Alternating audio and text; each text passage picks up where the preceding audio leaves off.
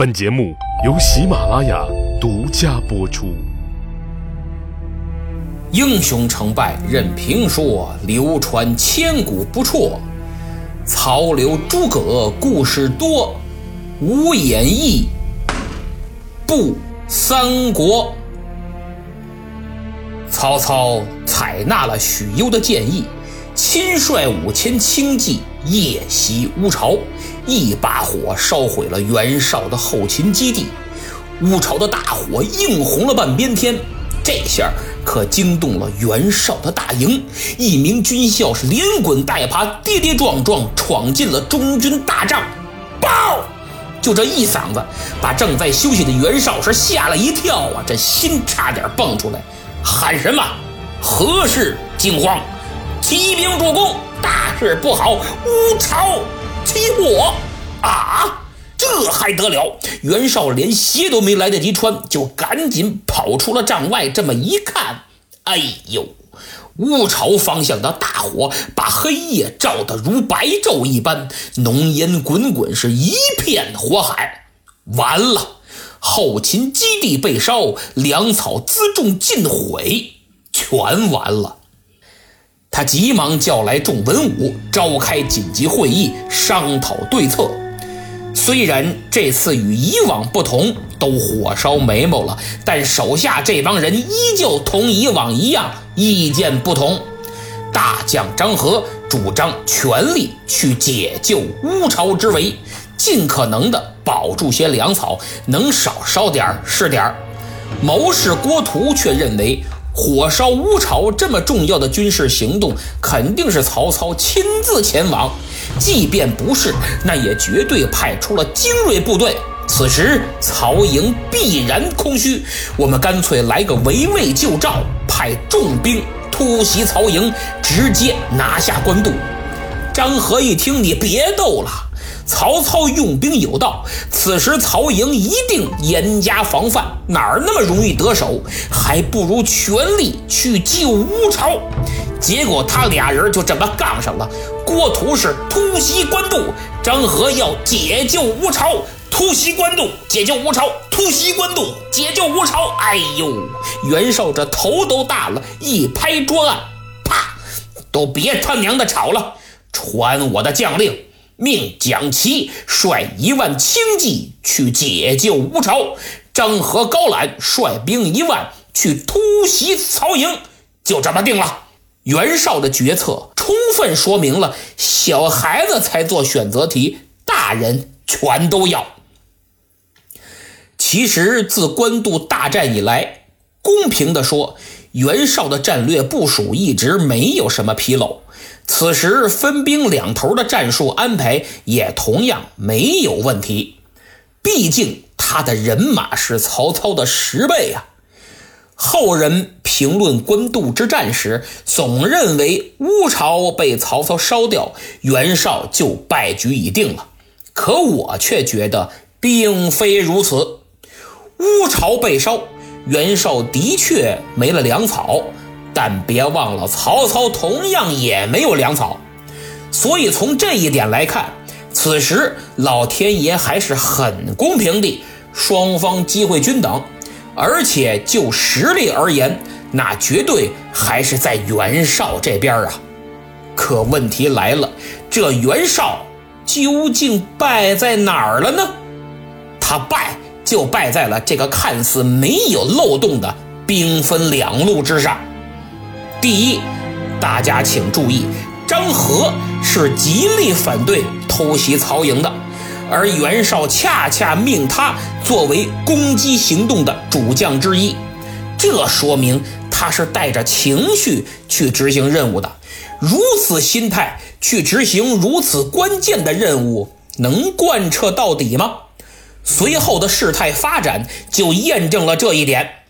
所以，作为一个领导，不仅要会识人用人，还要善于了解把控下属的心理情绪变化。如何做到人尽其才、将士用命，才是成功的关键所在。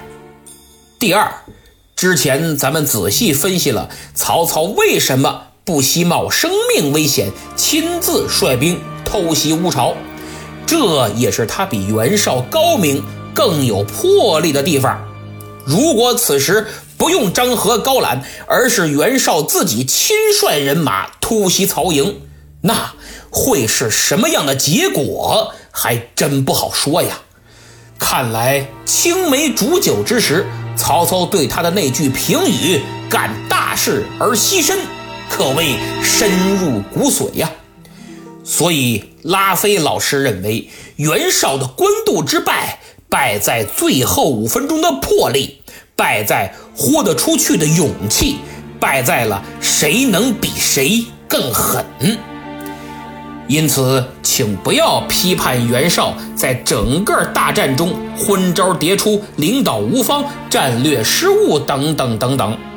他其实就是老百姓嘴里那种典型的三拜九叩都过来了，就差最后这一哆嗦了。就这样，袁绍丧失了最后的机会，两路人马分头行动，蒋齐走到半路，迎头正好。与从乌巢大胜而归的曹操撞上，毫无意外，张辽大喝一声，劈蒋齐于马下，手下士兵瞬间就被击溃。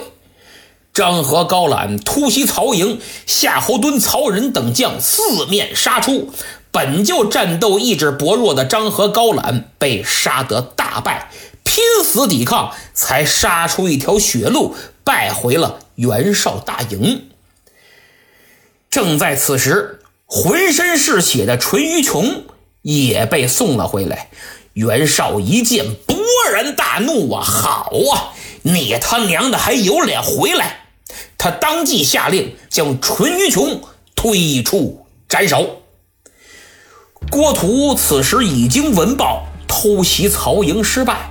张合、高览铩羽而归，他一琢磨，看来自己围魏救赵之计没成功啊！袁绍此时正在盛怒之下，难免会把这笔账算在自己的头上，干脆来个恶人先告状吧。他跑步前进，赶在张合、高览回营复命之前，进了袁绍的大帐，启禀主公。张高二将突袭曹营失败，哼！袁绍瞪了他一眼，那眼珠子都快往出喷火了。这不是你出的好主意吗？主公，您先别急，我有下情回禀，您听完了再治我的罪也不迟。袁绍手捻虚髯。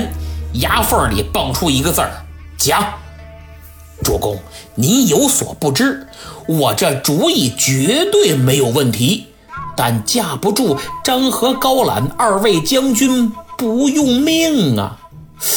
嗯，袁绍一听，你这是何意呀？主公。他们俩对这次军事行动非常反对，主张全力解救乌巢，这您知道啊？结果没采纳他们的意见，反倒让他俩领兵进攻曹操的大营，这心里能痛快吗？袁绍一听是连连点头，嗯，还真是这么个理儿。主公啊，二位将军这次不仅不用命冲杀。您猜怎么着？他俩还对您这次兵败幸灾乐祸呀！啊！袁绍一听，这火腾就上来了。果真如此吗？千真万确呀！哎，事到如今，我也就实话实说吧。他俩其实早有降曹之意。您想想，让他们去攻打曹操的大营，怎么可能打得下来呢？哎呀，可恼！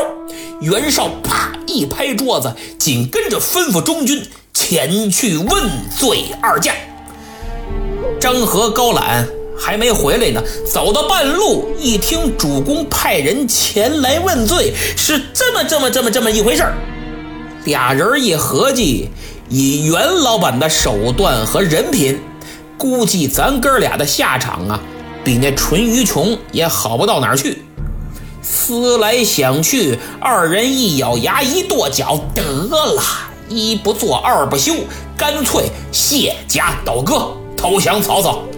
就这样，二将连夜逃到了曹操大营请降。说到这儿，我真觉得这郭图跟他老祖宗郭开有的一拼呐。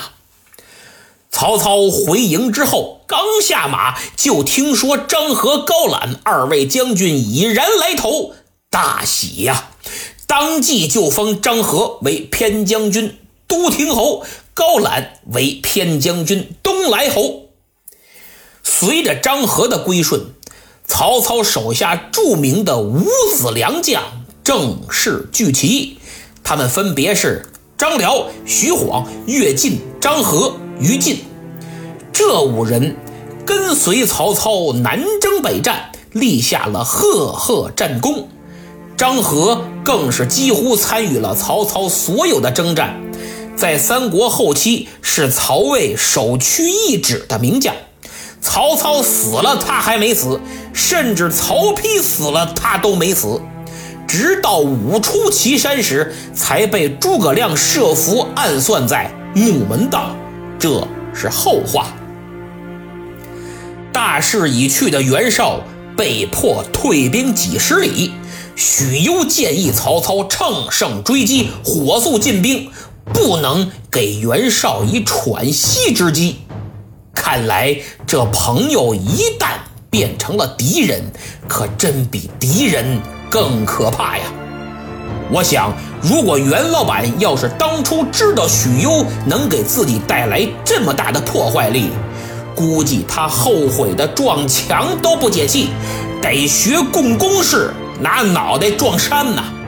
曹操下令，命张合、高览为先锋，兵分三路夜袭袁绍大营。失去了后勤保障的河北军，本就已人心惶惶。战斗力大减，呼吁曹军来袭，更是无心作战，折损大半。但袁绍的人马实在太多了，正面作战，曹操还是没有胜算的把握。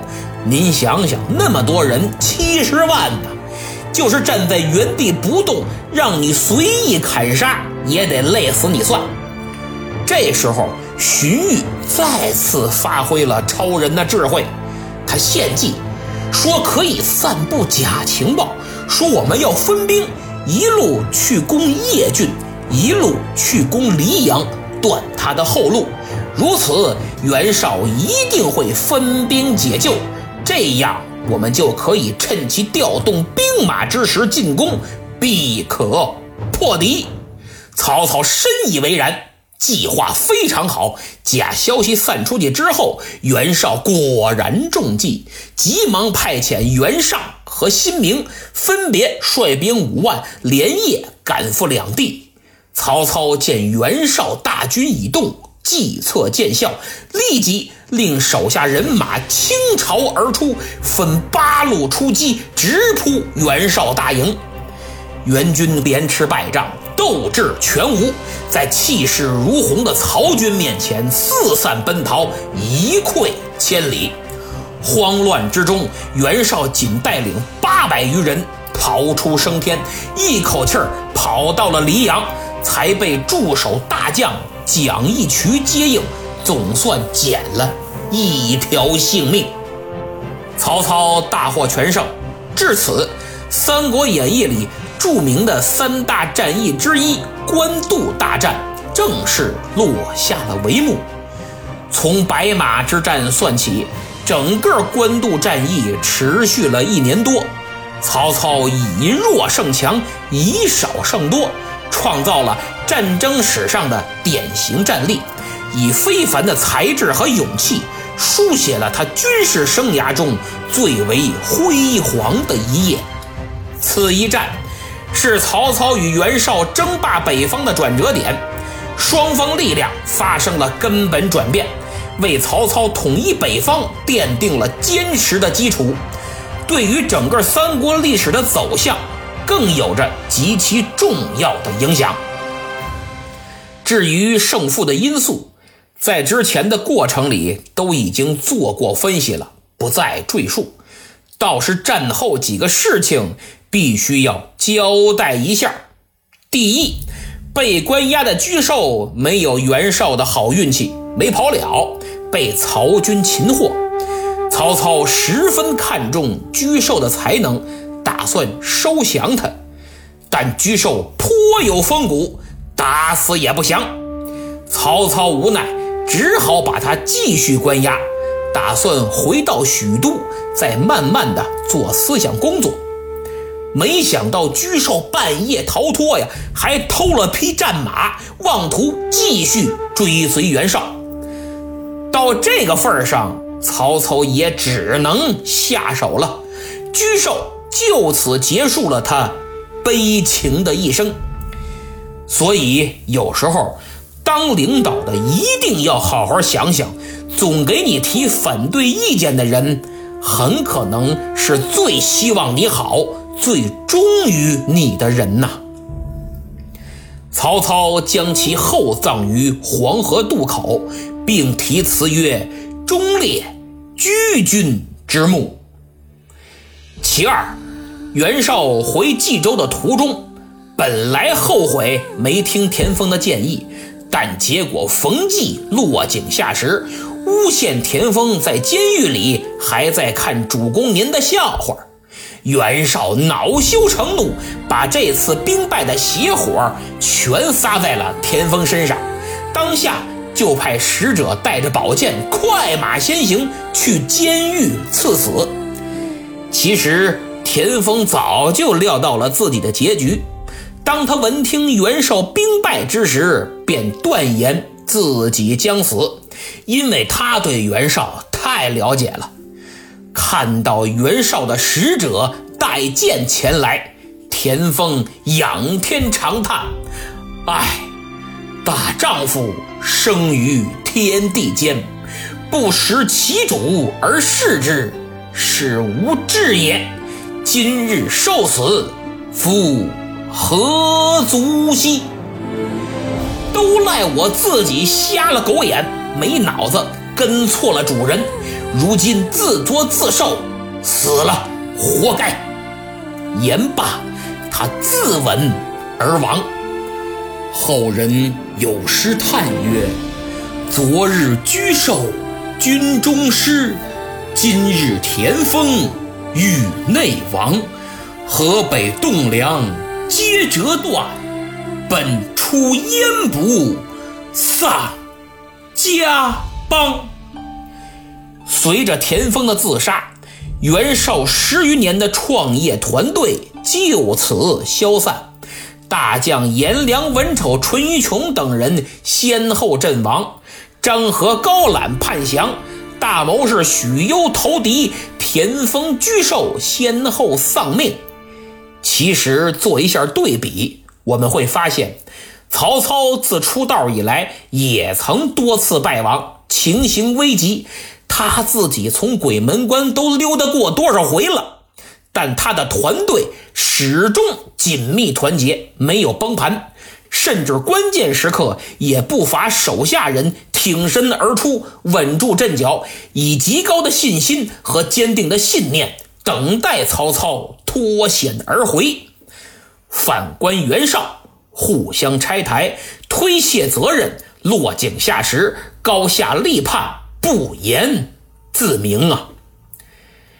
第三，曹操在大获全胜之后，缴获了袁绍战利品无数，金银珠宝、粮草辎重、军械车仗，自不在话下。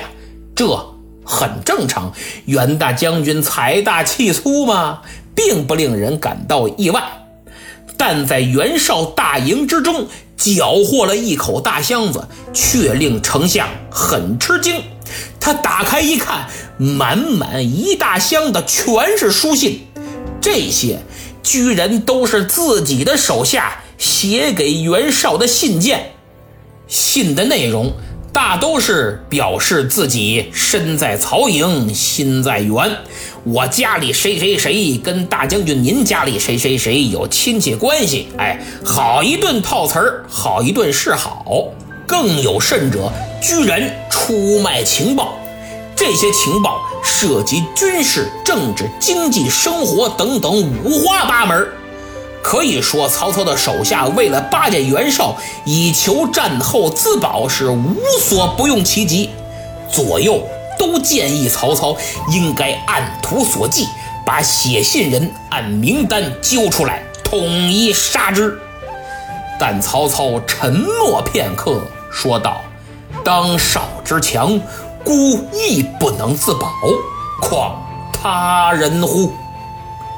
以袁绍当时的强大攻势，我自己都没信心打败他，也认为必败，何况其他人呢？大家都是人，是人就有私心。”曹操。又看了看这箱的信，哎，都很正常。来人，在把这些书信连同这个箱子给我抬出去，通通烧掉。各位，这就是曹操洞察人性、知人善任的曹操。不过嘛。今后谁能重用，谁该提防。我曹操是瞎子吃馄饨，心里有数啊！没这点套路，怎么好意思说自己是遇人有数呢？这就是官渡大战，历史上评论颇多。诸葛亮就在《隆中对》中有言：“曹操比于袁绍。”则名威而众寡，然操虽能克绍，以弱为强者，非为天时，亦亦人谋也。伟大领袖毛泽东在中国革命战争的战略问题一文中，列举了中国历史上双方强弱不同，弱者先让一步，后发制人，因而战胜的著名战例之中。就有官渡之战。那么，在官渡惨败的袁绍，就此消亡了吗？当然没有。虽然他元气大伤，但仍雄踞四周。正所谓百足之虫，死而不僵。再过二十年，绝对又是一条好汉。所以，他败退冀州之后。仍然积极组织人马，积蓄力量，寻找机会。袁绍要报这官渡之仇。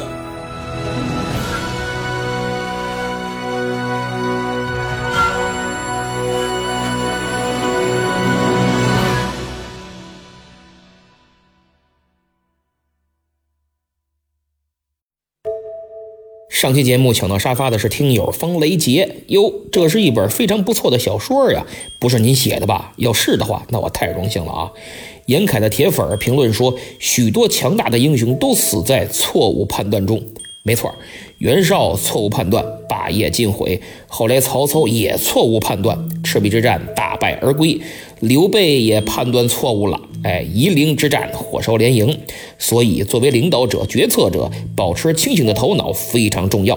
而保持清醒最好的办法，一是要自身心理强大，失败了马上能振作起来，寻找原因，不能暴跳如雷，赌上身家性命一把梭哈。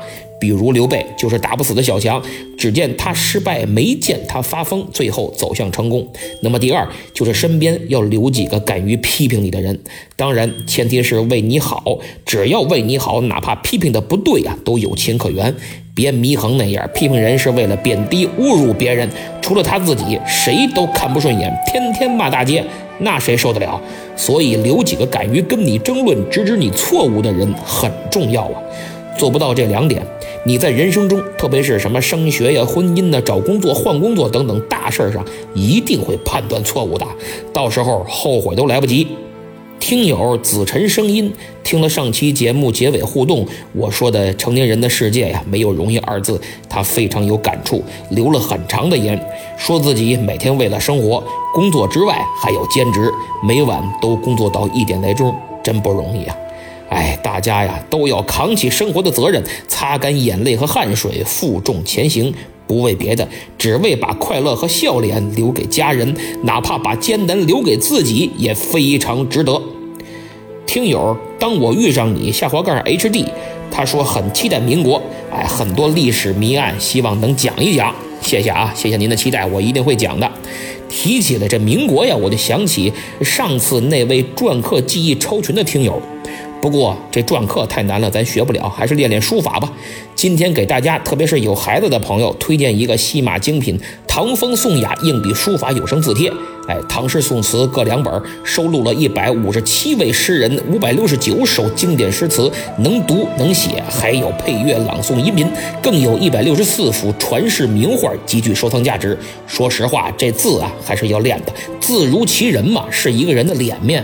我这就不要脸了，我这字写的跟猪猪爬一样，到哪儿都不敢动笔。有需要的朋友可以点击节目购物车图标前去查看。下面呢，再说几位要求点名的朋友，他们是我手气，还有张海波信念，最后一位是听友幺幺三三四零二幺四。这听友幺幺三三四零二幺四啊，还把节目分享到了自己的朋友圈，发了截屏。我爱干饭幺零幺六呢，也上传到了自己的朋友圈，也截了屏，非常感谢啊。袁敬轩说。